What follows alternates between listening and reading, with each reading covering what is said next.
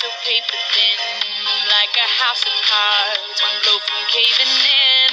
Do you ever feel already buried deep, six feet under screens, but no one seems to hear a thing? Do you know that there's still a chance for you?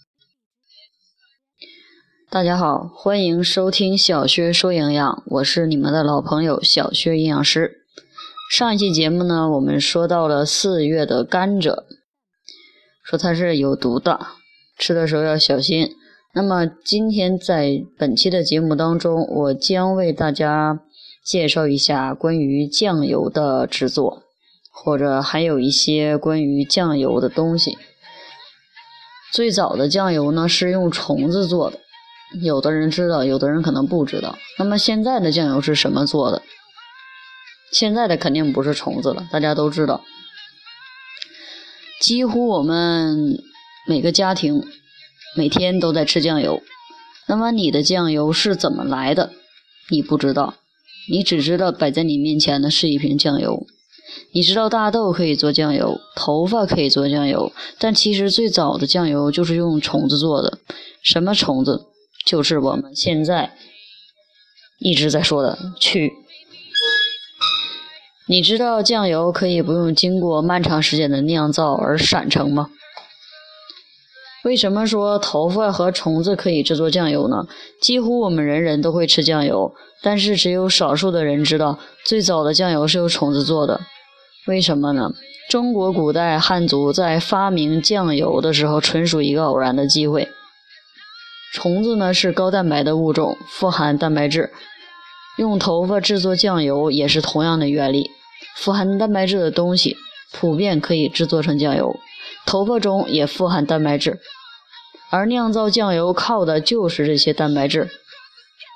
蛋白质在经过发酵分解之后会产生氨基酸，这些氨基酸具有特殊的风味儿。而各种氨基酸组合在一起，就形成了酱油独特的风味儿。现在在超市当中，不仅仅有正经的酿造酱油，还有不正经的勾兑酱油。那么勾兑酱油，话说现在呢都是现代化的社会了，那些虫子、头发等做做的酱油几乎已经不存在了。首先，在它在制作的过程当中有点恶心，制作人员也受不了。取而代之的是正宗的大豆酿造酱油，因为大豆也是富含优质蛋白的。但是呢，含有化学物质的勾兑酱油却出现在了我们现代的厨房当中。就是这些酱油精，他们加一些酱油精，然后再加适量的水，一杯酱油就会闪成了。看颜色、闻味道，几乎都差不多。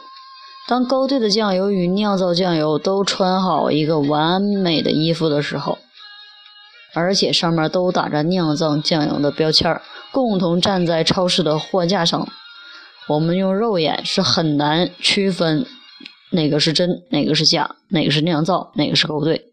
而面对这些真假美猴王，我们又该怎么办呢？首先，利用我们天生的火眼金睛来识别酱油。第一个办法就是用酒精来鉴别，在杯子当中装一些酒精，可能有的家不备酒精，那就装六十度以上的白酒，将买好的酱油滴入几滴，然后如果产生絮状沉淀，那么就是酿造酱油，否则则为勾兑酱油。这里呢涉及到一个化学反应，因为酿造酱油里面主要成分是蛋白质。而蛋白质在遇到酒精之后，就会发生变性，产生絮状沉淀。第二个方法就是灼烧，将买来的酱油装入到一个耐烧的容器当中，用明火灼烧。灼烧以后就会有较多的结晶，说明其中含有大量的糖、盐还有味精，那么就是勾兑的。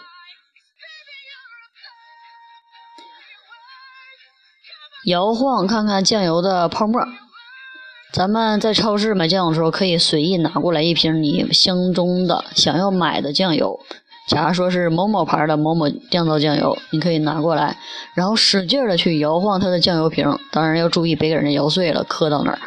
如果说瓶口处泡沫较多，而且均匀、细腻、持久，那么就是酿造酱油；如果时间短，泡沫消失，则为勾兑酱油。第四个办法就是看挂壁的状态，挂壁效果持久的，那么就是酿造酱油。第五个办法，也是一个比较长长姿势的，看氨基酸肽氮的含量。一般酱油只要是合法的、合格的酱油，在它的标签上都会有氨基酸肽氮的含量。如果说氨基酸肽氮的含量在大于等于零点四克每一百毫升，这基本就是勾兑酱油。当然，这个不是绝对的，因为也有造假的商贩。酱油不是你想怎么吃就怎么吃的，根据用途的不同，酱油还分为两种，一个是佐餐酱油，一个呢是。烹饪用酱油，佐餐用酱油，它的卫生标准比较高，生吃熟吃都可以，可以凉拌，可以炒菜。而烹饪用酱油一定要注意，大家一定一定一定一定要注意，烹饪用酱油卫生标准比较低，不是很卫生的，需要经过高温来杀死微生物以后才可以食用，不可以生吃。烹饪酱油不可以生吃。生吃烹饪用酱油很有可能会导致腹泻。一般在买酱油的时候，在标签上都会写这个酱油是佐餐用、烹饪用还是烹饪或佐餐用，都会有标注。酱油是生抽提味儿，老抽上色，这是一个厨房常识了。学会辨别酱油的好坏也是一项本领，不要被那些勾兑的酱油蒙蔽了双眼。但是还要提醒大家的是，酱油虽好，可不要贪吃，毕竟它里面含有大量的隐形盐，钠含量还是很高的。记得一定要少吃其他含钠的食品。在做菜放酱油的时候，就要相应的减少盐的用量。好，今天的课程呢到这里就结束了，教会了大家如何辨别酱油、佐餐酱油和烹调。烹饪用酱油是不可以随便吃的，一定要看好它的分类。把今天你听到的知识告诉你的朋友，告诉你的父母，告诉你厨房里面的阿姨，让他们也跟着一起注意一下我们关于酱油的一些常识。好，我们这期节目到这里就结束了，感感谢大家的收听，我们下期节目再会。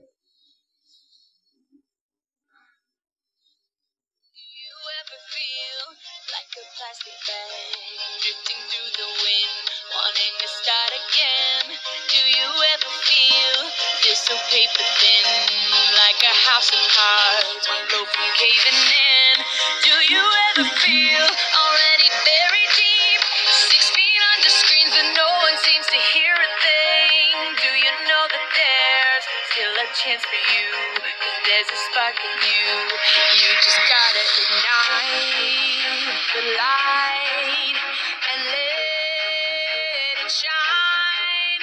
Just the night.